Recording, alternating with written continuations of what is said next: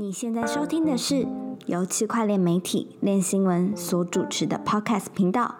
哥，我快不行了。本节目由 FTX 交易所赞助播出。FTX 是一间领先产业、提供创新产品的交易所，包含合约交易、期权、股权通证、预测市场以及杠杆代币等等。FTX 最懂交易员的交易所。大家好，欢迎收听这一集的歌，我快不行了。我是 Perry，我是 Jim。对，今天台湾时间九月十五号，呃，我们的主编魏的还在巴黎参加区块链区块链周的活动，所以本集会有我们两个来向大家介绍一下这这一周有趣的新闻。对，九月十五号，现在以太坊价格一千六百美元，BTC 价格两万零一百二十四美元。呃，对于加密社群来说，今天其实是一个非常重要的日子哦，因为以太坊合并，对，the merge 就在两三个小时前完成了。然后我们，我跟军哥今天就一直很战战兢兢的在说，哎，到底什么时候完成？什么时候要真的合并的？它是一一个大事，但感觉好像有什么都没发生。对 对，从目前看起来，好像以最主观的币价来说，好像没有什么太大的变动。蛮屌的，无缝合并就没没出什么技术上的问题。对，没有什么技术问题，价格也没什么变化，跟我们一一开始想的不太一样。我们那时候就在想说，哎，会不会来个方向，做多做空等等的？因为因为会这样想是，嗯，因为在合并前，各个交易所的资金费率都超级低的，低到不行，是负零点三帕到零点四帕，就很恐怖的一个费率。然后真的下午两点多合并完之后，它就慢慢的。呃，回到比较正常的数值，但这只这么大的波动，并没有对价格有太大的影响。所以，所以是很多人在开空，然后，然后它资金费率又回来一点，代表有些人把空单关掉，但是，但是可能还在等大家要分差比。嗯，对我我自己的预测，自己的看到比较多人说的说法是说，就是大家在等分差比嘛，对吧？然后他们可能就借了很多 ETH 出来，等到拿到 ETHW 之后。把它赶快把 ETHW 砸掉去做套利，所以他们这时候手上就有很多现货部位嘛，他们就必须做空 ETH 的合约进行套保，嗯，把那个利润锁住。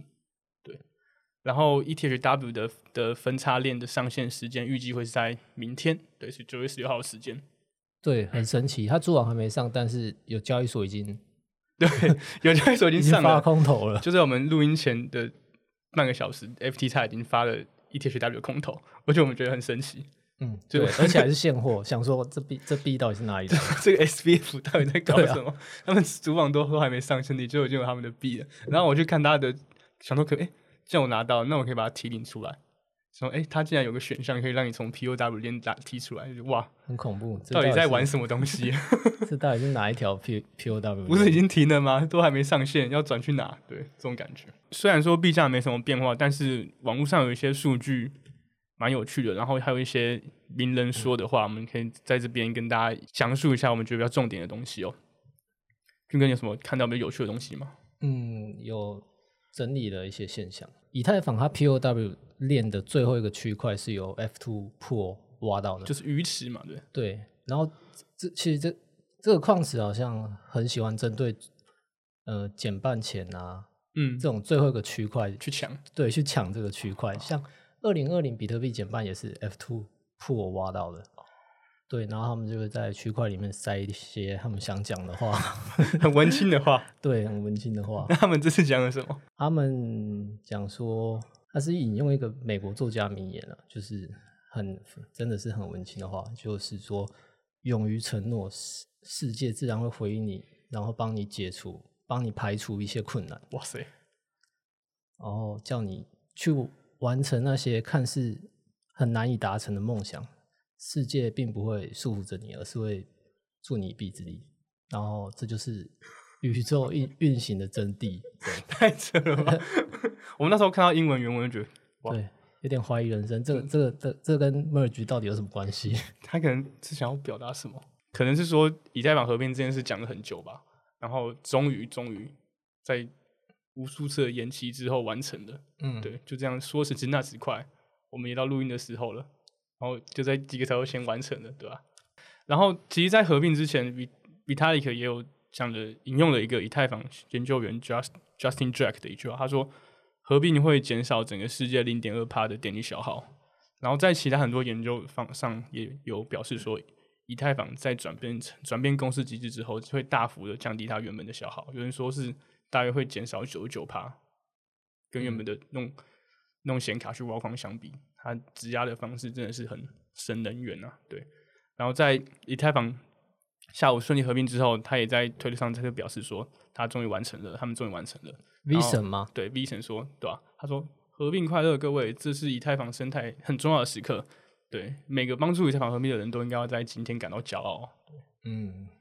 的确啊，我们当下也觉得哇，就这样真的结束了，是个很惊人的里程碑啊。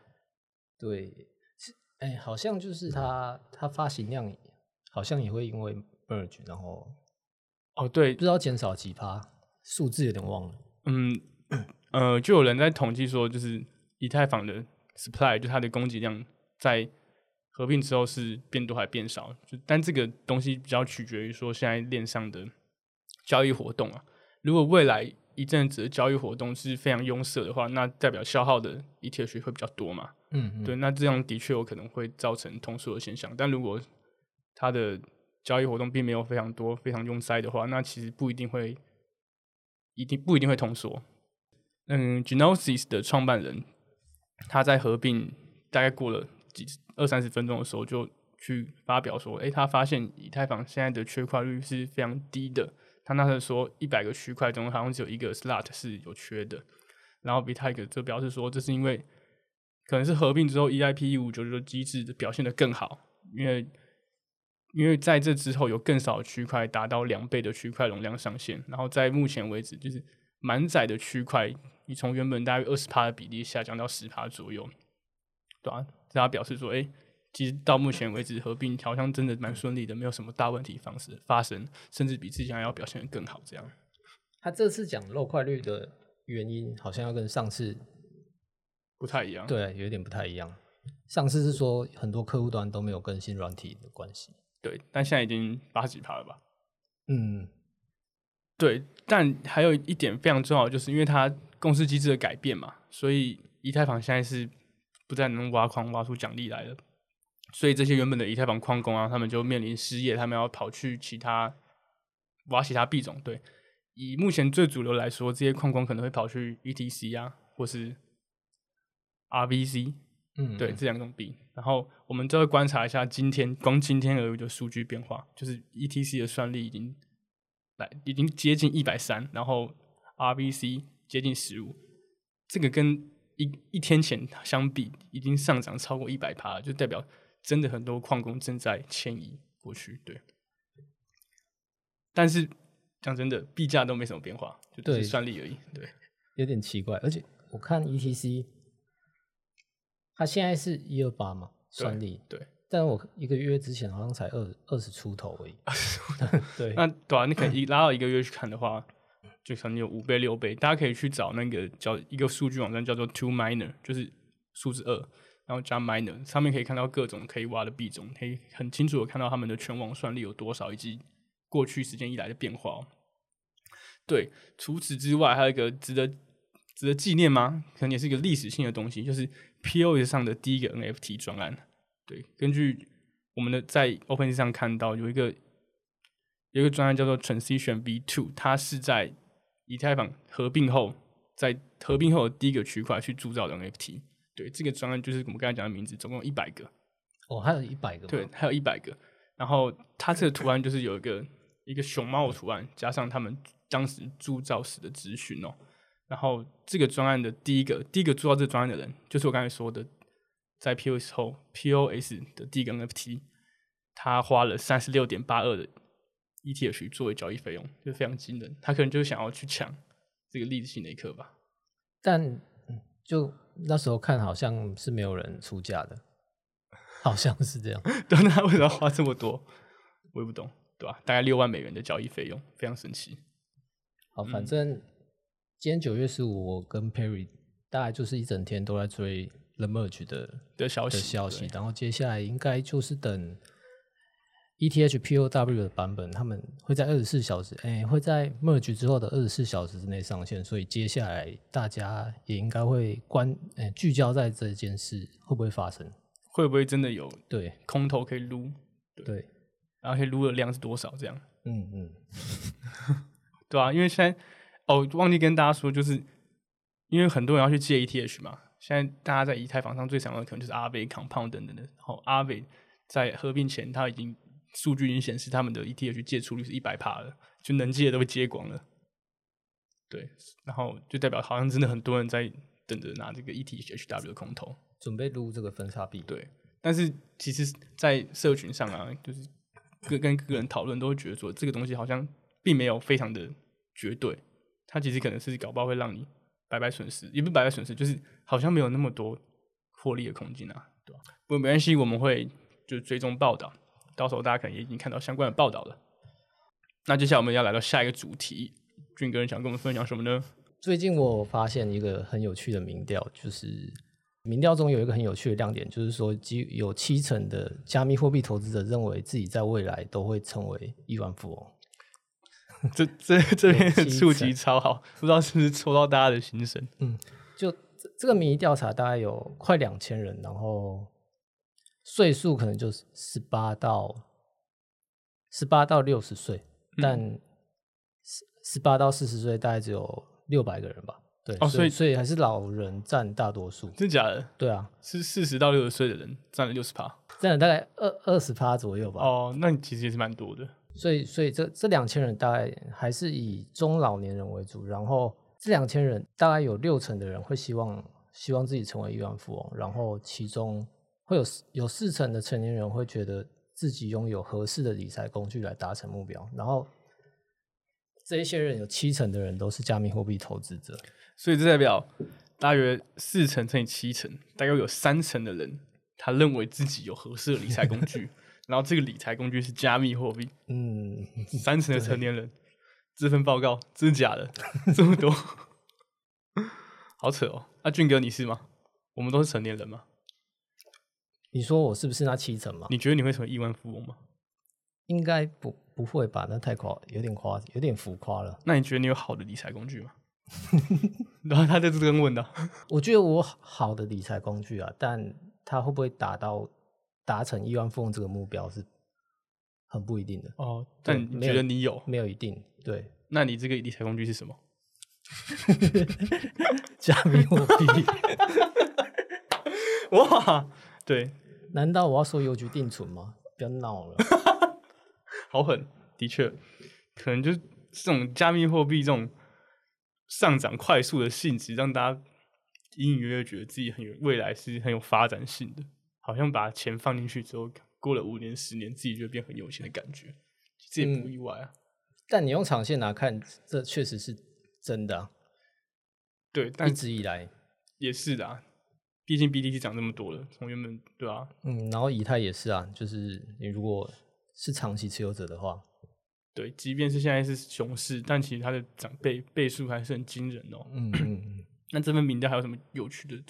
的数据吗？有啊，就是我我写下来，他们本本来让我感觉他们不是很仇富，但写到后来好像感觉受访者有点心态炸裂，他们开始 他们觉得这些亿万富翁税收过低啊，他们的一些日常活动导致的通膨，然后你说日亿万富翁的日常活动导致整个社会的通膨，对，但他们呃，就这这民调里里面没有具体描述好呃他们这一些活动是什么，哦，可能就很奢侈的休闲活动之类的吧，或是我炒房地产之类的，我也不太去，哎、也有 可能。他们的休闲活动是炒房。对，然后受访者还有觉得，在整个疫情的期间，其实就是富者更富，有有存在很多富者更富的现象，那他们觉得这样很不公平。然后还有七成的受访者觉得，他们这些亿万富翁应该对社会承担更多责任。还有一个最有趣的，有有四成的受访者觉得亿万富翁他他们不应该购买任何社交平台，应该就是指马斯克吧？这里看这就直接写说马斯克该不该买推特吧？不然还有哪个亿万富翁说要买平台？然后还还有一个更夸张的，有有接近三成的人觉得这这一些富豪他们不应该在社交媒体上面有发言权，这是我觉得最夸张的。哎、这可能也不算仇富吧，但就是很偏激，可能他们被这些亿万富翁影响到了，就像马斯克的狗狗币推文吗？对啊，看马斯克的发言，然后或是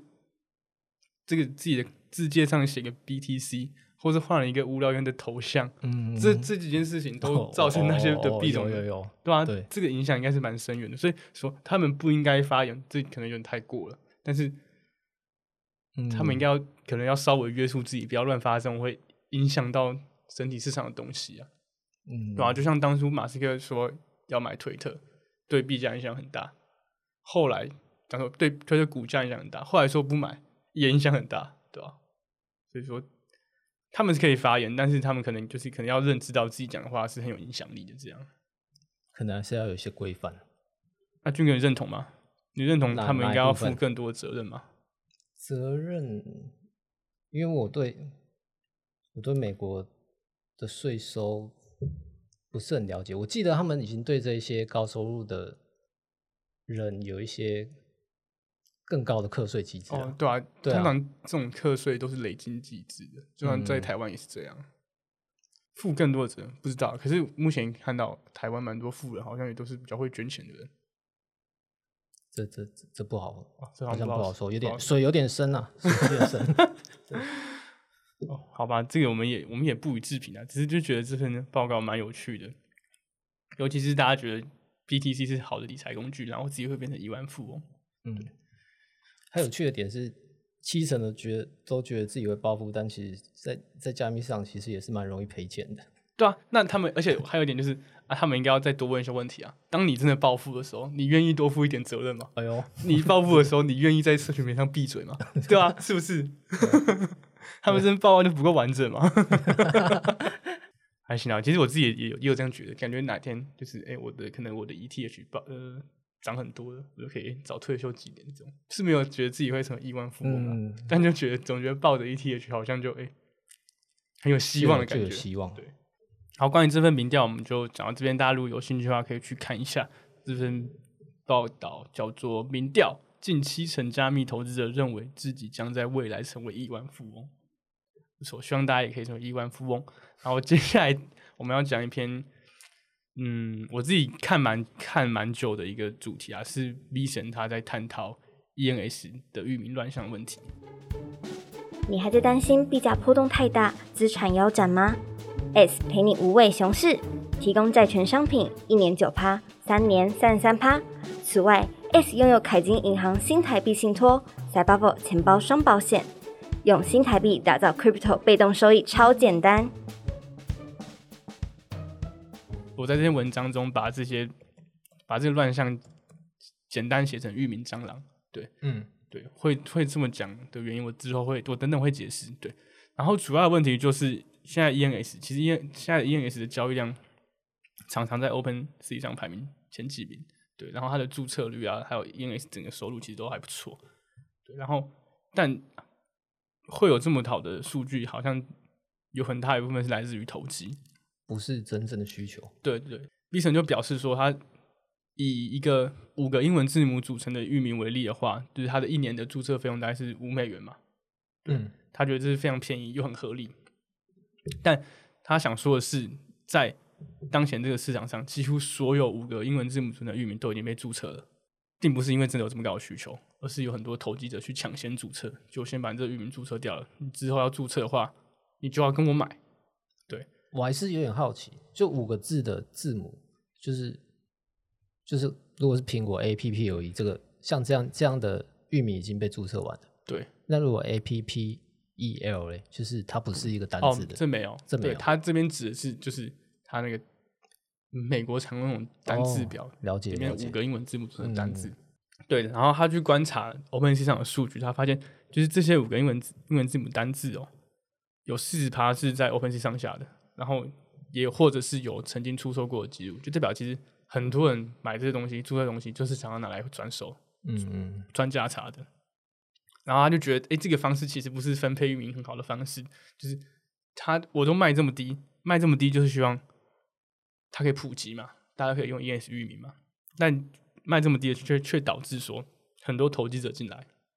然后去把它抢先注册。对我就觉得这很像就是现在常传统金传统金融市场啊，或是交易上常见的那种商标蟑螂，就是会可能先把可能先把可口可乐的商标注册掉，到时候去把去跟可口可乐要一笔很大的费用，跟他说让这个商标可以给你用等等的。嗯，对啊，我觉得这是蛮像的事情。那他表示说，这便宜的注册价格并没有替用户节省成本。他说，从经济角度上来看，他非常有深切的理由相信，二级市场会让域名的域名更加昂贵啊，对吧、而且而且是这一些 E N E N S 投机者他们的行为，他们他们去炒这个域名的成本是比传统域名还要来的低吗？低很哦多吗？这个这个我就不知道了。但是域名传统域名来讲的话，呃，像是打 com 或是点 io 嗯等等，他们有很多种啊，嗯他们比较不像以太坊这样，就是主要就是点 ETH。呃传统的网络有很多种域名，可能还会有子域名什么的，就是嗯中间还有在一个另外一个小的域名，所以说它的解决方式比较多，但在以太坊上面就是比较少，因为 EN 因为 EN 到他们自己也不说，他们可能不会有子域名，对，所以他们还是比较倾向于就是点 ETH 而已，对吧、所以这个问题就是需要解决啦。所以 B 神就提出了两个问题需要解决，就是它的收费机制。他说他建议可以收取就是呃维护域名的经常性年费，这个其实现在就有，就是你要你可能我当初注册的时候是注册一年，可能要花五嗯美元，但是如果我要继续延展我的期限的话，就是要每年付钱嘛。对，但他但他觉得就是这个收费实在太低了，即便说我可能每年都要付钱，但我可能一次付个好一百美元、一千美元，我就可以用个一百年，几对啊，就是可以弄个几百年，就几乎就等于你就垄断了这名字。嗯嗯还有就是，他觉得就是有些人有些人会反驳他的立场，他就说这个就是自由市场机制，你让大家投资者可以进来，他们可能会让市场的效率变得更好。嗯，然后这些他们赚价差的回报，就是他们他们这项服务的补偿。对，让二级市场更活络吗？对对对对，这是他们他们反对者的观点。但是比他理他就是用了一个一个名叫 Roger 的学术研究去佐证他的论点。他表示，这个研究表示说，其实买家的数量与市场的效率程度成正比。所以，当你今天市场上一个域名的买家有很多个的话，那可能就会很有效率，就是好像有十几个、二十个、二十几个来抢同个域名。嗯，然后就有各种价格嘛，对。但当今天买家数量很少的时候，好，我今天可能就是一个很特别的域名，可能就只有一个人、两个人想要，那这时候出价就很少，然后、嗯卖家的选择也很少，他可能就会不想要把域名卖掉。就是卖家少的时候，买家少的时候，其实对市场的效率其实不好的。他就提出这两点问题啊，对。然后他给出了他自己心中的解决方法。简单来说，这个方法就是依照某个域名的需求去定价，就是每个人都可以对特定的域名进行进行竞价。对，就是举例来说，好，我今天有一个嗯军哥点一铁血域名，对，然后只要只要在一段时间内，好，假如说一个礼拜，就其他人想要买这个军个域名的话，那这个域名的估值就会上升，那你要去续约这个域名的年费就会增加。可能我今今年续约一年只要五美元，对，但是好，今天有两个人在过去这段时间跟我域名，我在续约的时候，我的年费可能就会增加到十美元或十五美元，哦，对，就是跟你去竞价人成正比，就是我我要占有更热门的域名，它的成本就会变得对更高对对。对对对。假如你这好，假如说 w i n n 这个域名更更多人想要的话，可能叫嗯 w i n n 的人更多的话，有二十个人来竞价的话，那可能年费就会变成好三十美元这样。嗯，对对对，这是他的一个一个想法，就是依照需求去接受价格。对，虽然虽然他有提出这种依照需求去决定这种价格，但他也有说，就是依照传统金融的经验来看，就像是银行固定利率啊，或是长天期政府公债的概念，就是只要你付了一定金额之后，嗯他们就会保有这个玉饼一定时间的持有权限。但是这个金额的计算方式不会像原本那么简单，不会是就是好，我原本一年是五美元，十年变五十美元，不会这么低，会稍微高一点。对，但一样会有这种保护持有者的机制啊。哦，就是我付一百年还是会比十年便宜，预付的话，对嗯，对，但是不会变成说我现在我就是非常便宜，一年可能五美元、十美元这样。嗯，对。对，然后这就是比他一个主要的想法，因为他他觉得他他其实在提出这个想法的时候，他也觉得这个可能是有点困难的，因为其实 Unstable Domain 就是另外一个域名服务，他们是一次性买断的，就是我要注册域名我就买断，然后之后就不用再收任何年费了。他们当初就是用这种模式去推广他们的市场，所以 V 闪就觉得说所以他们这个 Unstoppable 就变得很穷，因为 都没有年费。是有可能会影响到他们的长期收入，但是这个嗯的确是吸引买家一个还不错的方法，就买就是可以用很久，对吧、他觉得说，相比这种的话，ENS 如果要改成 V 神提出来的收费模式的话，就会变得比较比较困难，因为大家可能就会不喜欢，因为毕竟多跟你收钱等等这种事情，大家一定不想要啊，对。但是他还是觉得说，这种事可以就是透过投票啊，等然后去制定出一个更民主的收费方案，或是真的不行，也可以试着去做一些子域子域名的服务等等的，对吧、嗯，就是 V 神的想法。对，然后在 V 神提出这个他的这个提案之后，其实社群上很多讨论啦。然后 ENS 的创办人 Nick 他其实有出来回应，他首先就认同说 V 神的观点是蛮好的，但是他们在过去一段时间，因为他们创办五年了嘛，其实也有想过类似的做法。但他提提出了一个第一个需要解决问题，就是域名的类型其实很多种。不知道俊哥有没有觉得，刚刚 V 神提出来的方案就是他们把域名都视为一体化，就是用一种方法解决所有域名的问题。但其实你域名的种类其实很多种，这域名可能是一个人名，可能是一个 nick 点 eth，或者它是一个品牌名称，或者 Google 的 eth 等等。对我有问你，我想我我那时候问你说，如果是一个蔡奇亚米亚，然后莫名其妙很多人注册，那那它不就很衰吗？对对对，就是一个菜奇亚苗嘛，它可能就很多人注册，就它年费会学很高。嗯，对然后 Nick 就说，其实这种域名就是拿来识别一个人人的名称，他觉得应该可以给定很多人使用，嗯，对就是并不要依照需求去决定它的价格。但这个实际上怎么做，就是我也蛮好奇，因为他没有讲得很清楚。因为当你有域名可以给定很多人使用的话，它运作上会不会有点困难？对。然后另外一个就是品牌名称，就是嗯、呃像 Google、Facebook 等等，它就是一个这个品牌名称，它在其他方面上不具意义不具意义啊。然后别人去注册它的话，就是希望这些品牌方去去买你这个域名嘛，嗯，对，花大钱跟你买，因为是很知名的品牌。但那也就说，这个东西其实如果没有这些品牌品牌方之前的努力，比如说好 Facebook，如果 Facebook 没有经营这么多年时间，累积这么多用户的话，那 Facebook 打点 ETH 这个域名就会没有意义啊。对不值钱。对啊，就纯这真的是建立在他们的品牌价值上，你其他人买走这种投机行为，他就是他是不认可的。嗯，对，还有另外一种就是通用术语，就是像 Booking、嗯 Wallet、Good、God 这种域名，它就是一个没有明确的所有人，它不是一个人名，它也不是一个品牌、一个公司。那该怎么去决定说谁最最适合用这个域名？这一点他有点提出他的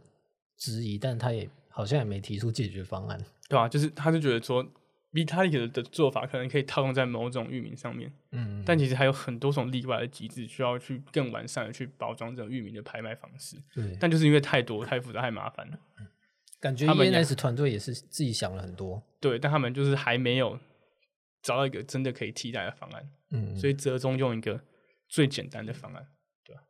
因为这种方案一定不会有问题嘛，嗯，问题是出在于二级市场的购买者，但二级市场的购买者不会来骂，可能不会来骂他们，对他们就会说就是别人别人找注册等等的。对，简单来说，这个域名问题就是就是这样，他们两个其实有还有很多东西在讨论，就是关于域名的定价问题。所以如果有兴趣的话，可以去搜寻这两篇文章。对你只要打域名蟑螂或是打 ENS 都可以找到相关的报道。嗯嗯对，欢迎大家看一下，提可能也可以想提出一些有趣的域名注册的定价方式等等。对然后本周的主题大概就是这三个，然后下礼拜魏的就回来了，他会向我们分享一下，应该会啊，向我们分享一下在巴黎的所见所闻。然后他其实在这段这几天也有在我们 Telegram 啊网站上发布一些他在巴黎看到的事情，如果有兴趣的话，可以去搜寻“币安巴黎区块链周”，就可以看到一些报道。那那我们下周见，拜拜，拜拜。拜拜。